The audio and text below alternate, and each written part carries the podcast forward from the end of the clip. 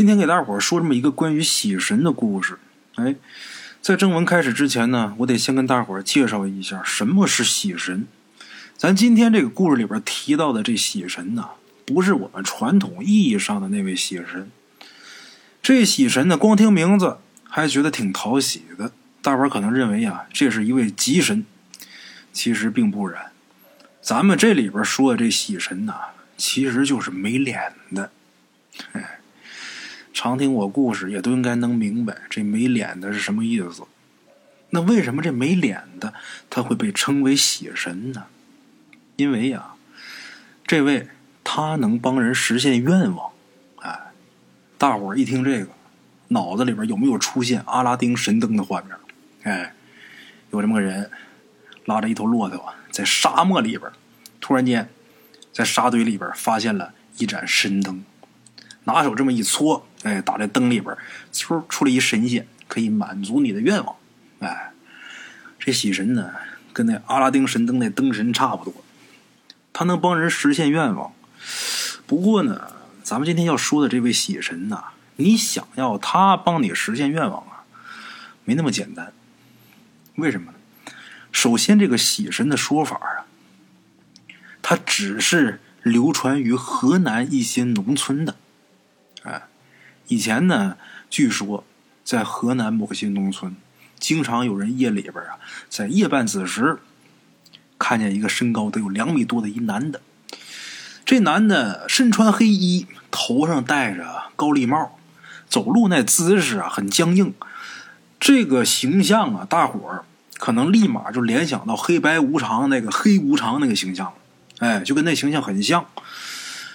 这个东西，如果说你看见他了，你别慌，你得从打后边搂住他的腰，记住啊，一定得是抱他的腰，然后你跟他说出你的愿望，他就会帮你实现。这个步骤就被称作为抱喜神。哎，抱喜神这个步骤啊，有很多禁忌。你比方说，你只能从打后面抱，你只能从后面抱他的腰。你要是从打前面抱他的腰，他就会骂你臭流氓啊！还有啊，不能看喜神的脸，更不能说正面冲着喜神，这不行。你得从打他后面把他抱住，否则的话就会发生一些不好的事当然啊，他骂你臭流氓那事那是我瞎说的。毕竟这个喜神啊。从本质意义上讲，他就是个没脸的，他是个鬼。哎，我听很多河南的听众讲过，他们都曾经见过喜神，但是真正说过去抱过喜神的啊，少之又少。因为这些看见喜神的人呐，大多数都是小的时候看见的。这喜神咱前面说两米多高，跟姚明那个身高差不多。你想，他们都是小孩，小的时候看见的，那小孩能有多高啊？他抱不着喜神的腰啊，所以大多数人只不过是在喜神后边啊看两眼就得了。在河南农村，喜神这个说法一直流传，久而久之，喜神的这个形象呢也就流传出去了。不过呀，事情总有例外，能见到喜神的。都是有缘之人，是有莫大的机缘摆在你面前，你才能见着他。那么说，那见着他，真的就那么放弃了吗？就看看就完了吗？咱说，要是有人能帮你实现愿望，任何一种愿望，那得是多么幸福的一件事咱们今天说这个故事，故事当中的主人公韩三儿，他就是一个例外的人。怎么个例外法呢？他就是那个看过喜神又抱过喜神的人，嘿嘿，这也是大圣我听说过唯一抱过喜神的人。咱们来听听啊，抱过这个喜神，这个喜神呢，他究竟会怎么帮你实现愿望？哎，这个韩三儿啊，他是地地道道的庄稼汉，这一辈子啊，大字不识几个。从小的时候呢，就特别野，野惯了，皮的不得了，家里人管不住。就经常给他讲鬼故事吓唬他。韩三儿现在都六十来岁，他小子那会儿那说白那时候那教育方式，那大人看这孩子太皮太淘，那不就讲恐怖故事吓唬吗？就包括咱们东北啊，就是你出去玩去，你能碰见大马猴子，嗯，你你到什么时候不回家，外边有拍花的给你拍走。就我小时候，我爷爷奶奶还给我讲这个呢。何况韩三小的时候，嗯，家里人都这么讲。可以说，这个韩三啊，他从小就是听那些神神鬼鬼的这些乡村异闻长大的，还是真人秀版的。哎，主讲人就是他爸、他妈、他爷、他奶。听了这么多神鬼之异的故事当中，他听的最多的就是报喜神的故事。不过那会儿农村的孩子啊，胆子都比较大，鬼故事什么的听多了也就没那么敬畏了，就跟咱们听众似的。刚听大声鬼话的时候，下了厕所不敢去，现在不听都睡不着觉。你说这不是听惯了吗？韩三儿小的时候也是总听，就没那么害怕，没那么敬畏了。韩三甚至说，有的时候还迫切的希望自己能够见着喜神。哎，那时候农村的孩子没一个不知道喜神的。根据以往见喜神的经验和规律来看，成年人一般他是不可能见着喜神的。能见着喜神的，基本都是孩子。久而久之呢，就有人说，可能成年人呐，这个私心太重，所以冥冥之中啊，就无缘见喜神。有些孩子啊，他确实能见着喜神，这不假。但是问题是，见着喜神了，他抱不着喜神的腰，这也没辙，也没有办法许愿呢。而且见着喜神的前提呀，还是独自一个人夜行。也就是说，你想见着喜神。你只能是一个人，还得是孩子，还得是晚上的时候才有机会见着喜神。当然，见着他哈，你够不着他的腰，那又是另一码事儿。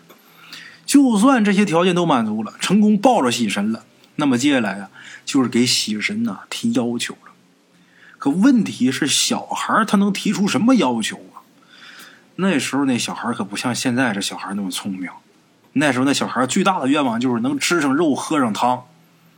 没成年人那么多花花肠子，所以当时那些大人呐，在给孩子讲喜神的故事的时候，一定要跟孩子说：如果有一天你见到喜神了，恰巧你能抱着他的腰的时候，哎，你一定要提什么什么什么要求，得把这个教给孩子。就是我岁数已经这么大，我没机会了啊！但是哪天你有机会，你一定要把握住。从此以后，咱们家发家致富就靠你抱喜神了。就这样。韩三儿啊，从小是耳濡目染，他听得多了呀，也就不那么当回事了。甚至有的时候他会想，他会怀疑，这所谓的喜神是不是就是村里的大人编出来的故事，专门吓唬像我这种不听话的小孩的。哎，一直到韩三儿他十六岁那年，他十六岁的时候啊，已经长得很高了，他发育的比较早，他那个子啊，基本上跟成年人差不多了。村里人都说这个韩三儿啊，才十六，你看长得这么结实，以后啊，只要你踏实肯干呐，往后肯定是不愁吃喝，这有个好身板啊，好孩子。哎，那个时候啊，韩三儿他们那个村啊，实行种西瓜，他们家也有那么几亩地西瓜，为了防止别人偷瓜，夜里边就得有人守着。咱说看瓜这活儿交给一半大小子，那再合适不过了。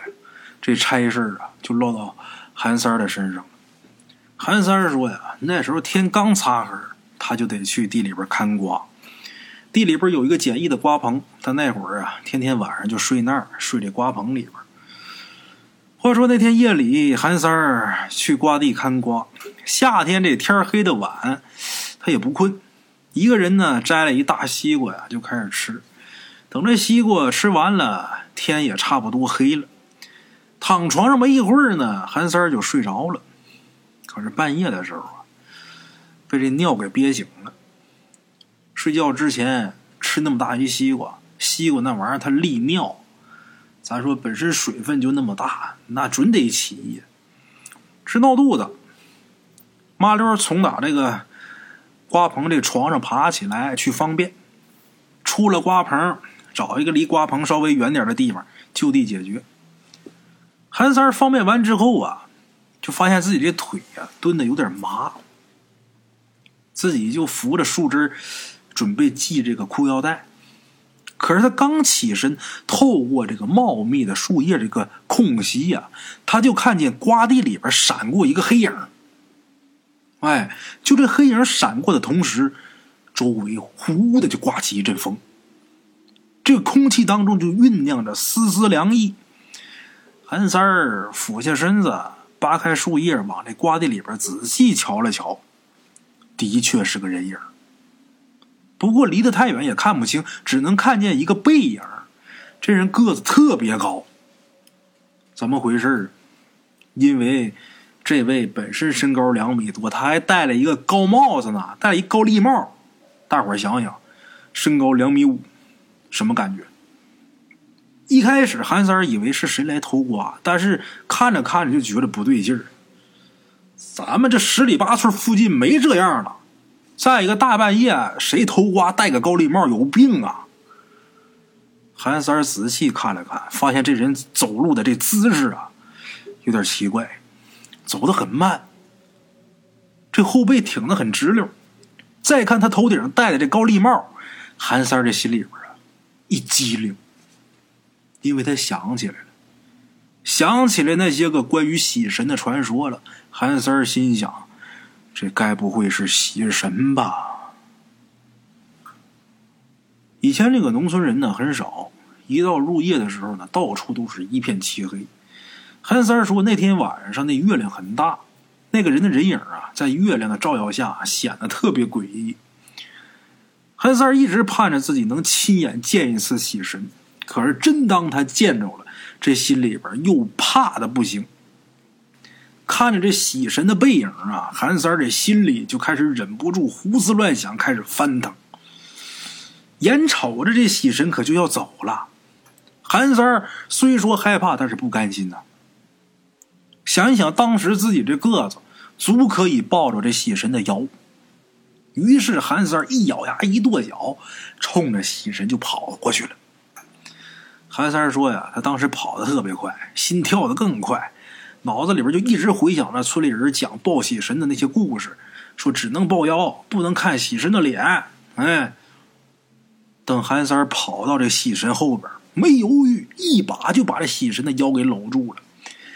把他腰搂住之后啊，赶紧就说：“我想要钱，我想要花不完的钱。”这会儿他大了，十六了，明白了，知道这钱有多重要。哎，说完之后，韩三儿就把眼睛闭上了，因为他怕这喜神突然回头会冲着自己。把眼睛闭上，抱着这喜神的腰，等了很长时间，也没觉得这喜神有什么动作。紧接着，他就听见自己脑海里边好像有人告诉他，告诉他什么呢？告诉他明天晚上一个人去塘沟子。哎，说塘沟子那地方有好几箱的金条。在等着他。紧接着，韩三就长出一口气，睁开眼睛。可是等他睁开眼睛，他却发现啊，自己躺在瓜地这个窝棚里的床上。这时候再看外边，已经天光大亮了。再摸摸自己脑门，一把汗珠子。一时之间，韩三也不知道自己到底是做梦，还是昨天晚上夜里边。我真的见着喜神了。你要说真实经历，那自己怎么可能一睁眼睛就在床上，而且天也亮了呢？你要说做梦的话，这梦也忒真了。这一闭眼还全都能回忆起来细节。一般做梦啊，梦醒之后，第二天醒过来之后啊，你再想回想，你也就能想起个印象，一好多细节你就记不起来了。可是这梦这真真的呀。你说的是梦也太真了，呀！韩三这心里边就叫不准。后来想想，这样，我去昨天晚上夜里我方便的地方去看看去。哎，看那地上有没有我我我弄下的那些东西。要是有，那我就不是做梦。结果到那地方一看，还真有他自己方便过的痕迹。韩三一看这个，心里就明白了。我昨天晚上真的抱着喜神了，哎，知道自己不是做梦，真的抱着喜神了。韩三这心里边可又开始翻腾，这事儿是真的。那按照喜神说的，他让我自己今天夜里边去塘沟子挖金条，可那塘沟子，它是个乱葬岗子，乱葬岗子。那年头基本上每个村都有乱葬岗子，什么乱葬岗、死孩子沟子，那每个村都有。这塘沟子就是他们村的乱葬岗。过去呢，医疗条件差，现在很多年轻人呢可能不太理解。我简单说说啊，那个年代啊，农村死个人呢很正常，谁家死个孩子呢，都不算什么大事儿。咱就说过去啊，那个年代，农村这个媳妇儿生孩子，孕妇生孩子，没有医院，也没有诊所，都是在家炕头生。几乎每个村啊都有一个接生婆，哎，谁家有女人该生孩子了，就把这接生婆给请过去。大生我小的时候就在炕头上生的，嘿嘿，我九十年代生人都是在炕头上生的，何况过去那年代呢？提到这事儿啊，我还得说两句题外话，说个小笑话。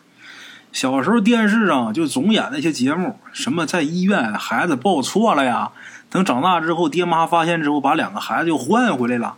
然后本来这个孩子他们家特别穷，然后一换到自己亲生父母那个家里边，就条件特别好，你知道吗？然后我就一直想，我说我会不会是报错了？我这命怎么这么不好呢？怎么总让我干活呢？然后我就问我妈，我说妈，是不是在医院把我报错了？赶紧给我找一下我的亲生父母。我妈说：“你死了这条心吧。”你他妈在炕头生的，这错不了。说这么个小笑话，过去这个孕妇生孩子都是在家生，谁家生孩子把接生婆请过去。生孩子有顺产的，也有逆生倒产的，这大伙都知道。逆生倒产呢就很容易大出血，如果说不及时得到医治的话，就很可能会死人。那会儿，如果是因为生孩子导致这个孕妇或者这胎儿死了，没有人会去责怪接生婆，只能怪自己这个命不好，运气不好。不像现在啊，这孕妇要在医院死了，好家伙，那可是大事啊！不管怪不怪医院，那家属肯定都得闹，最后都得弄几个钱了事。真的。我之前认识这么一人，算不上朋友，但是认识。这人现在也没了，他是吸毒之后自杀了。这吸毒可多害人呐，大伙可千万不敢沾。我不是说他吸毒这事儿，就是他媳妇儿生孩子的时候，这个孩子本来在腹中就是死胎，那咱说把这死胎给引下来，那可不就是个死孩子？结果就因为这个，就把人家医院给讹的呀。他媳妇生孩子，那医院是一个私人医院，把那医院给讹的都快倒闭了。你说这叫什么事儿？就是这个事儿出了没多长时间，他就因为吸毒，他医院赔了不少钱嘛，有钱了就开始不走正路了，因为吸毒也不怎么过量了还是怎么着的，然后这人就死了。哎，这事儿咱不提了啊，回到咱们故事，现在真的是就不管说。怪不怪医院？你医院有责任，那家属肯定得闹。不像过去，过去接生婆生完了生下来那皆大欢喜，生不下来死了那你命不好。那时候女人怀孕也不像现在还能给你做个 B 超啥的，不知道肚子里边那孩子是个什么情况，不知道这孩子有没有脐带绕颈啊，有没有胎位不正啊，这个产妇这个盆骨适不适合顺产啊，都不知道，就得凭点儿。这接生婆呢也是碰运气，要是碰见一个盆骨特别小的一个女人，她生孩子，孩子死活生不下来，那也没招，活该你倒霉呀！谁让你盆骨那么小的呢？那你死了也是你运气不好，没办法，过去就那样。如果接生下来这孩子夭折了，怎么办？家里人呢，就是弄一篓、弄一筐装着死孩子，就给扔乱葬岗去了。有的时候啊。不光是孩子会夭折，就包括这个产妇也很有可能因为大出血丧命，它有危险。如果这个产妇因为大出血丧命死了，那条件不好，那也就是弄一个破席子卷吧卷吧就给扔乱葬岗去了。久而久之，凡是家里边死了人没钱操办的，不管因为什么原因死的，就都往那儿扔。过去那穷人家想买一口好棺材。那不容易啊！过去那个土地啊，都是私有资产，你都是个人的，都是人地主的。你们家死人，你埋人家家，人能让吗？你得怎么办？你得花钱买坟地，买不起怎么办？你就得往乱葬岗弄啊。那地方就那么大，死的多了，那可不就埋的横七竖八的？有的都不埋，弄个席子一卷就摆那儿了。哎，他就那么回事儿。唐子沟就是乱葬岗，也不知道那地方到底埋了多少人，没数。大白天的从打那儿经过呀，都瘆得慌。你就别说大半夜一个人过去，说挖金条啊，你挖什么都害怕呀，要了老命了。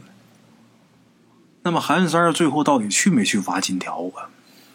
去了，虽然害怕，可是心里边总觉着痒痒。当天夜里，他一个人扛着锄头就去了。那天晚上，他吃完饭，先去刮地。等天黑差不多了，他就从打刮地往塘子沟方向就去。这一路上，别说人了，连鸟都没看着一只，但是还能听见什么蛐蛐啊、青蛙叫。这心里啊，也算是有那么一丝的慰藉。等到了乱葬岗，这天就完全黑下来了。韩三儿。被一只猫头鹰的叫声，还有这个猫头鹰翅膀的扑的声给吓一跳，一个没注意就绊倒在地。等爬起来，借着月光一看，发现绊倒自己的呀是一块凸出来的棺材板子。韩三儿这心里边凉飕飕的。这地方这坟呢，没什么人来祭拜，更别说给添土、给修缮，没有。被这些个动物给拱出一个洞，掏出一坑。被大雨再淋一淋、冲一冲，你露出棺木啊！你是包括一些陪葬的衣物啊，哪儿都是，到处都是，很正常。有好多棺材烂完之后塌下去，也没人填土，就那么一个坑，都能看见骨头。韩三儿强抑制心里的恐惧，就想着喜神告诉自己的那个方位，找到那个方位。就开挖，挖了半天，刨出来一副棺材。列位别看韩三那时候才十六，但是力气可不小。这半大小子冲着的，冲劲儿有。从小又在农村干农活长大的，有两膀子力气，就用这个挖棺材的这个铁锹，就一较劲，把这棺材盖就给撬开了。本来韩三他想着啊，我把这棺材盖一撬开，我就能看见金光闪闪的金条。结果万没想到，这棺材盖一撬开，从打这个棺材里边噗喷出一股黑气，这黑气直冲韩三的脑门韩三顿时就昏了，嗯，当时就昏死过去。等他再醒过来的时候，已经在自己家里边。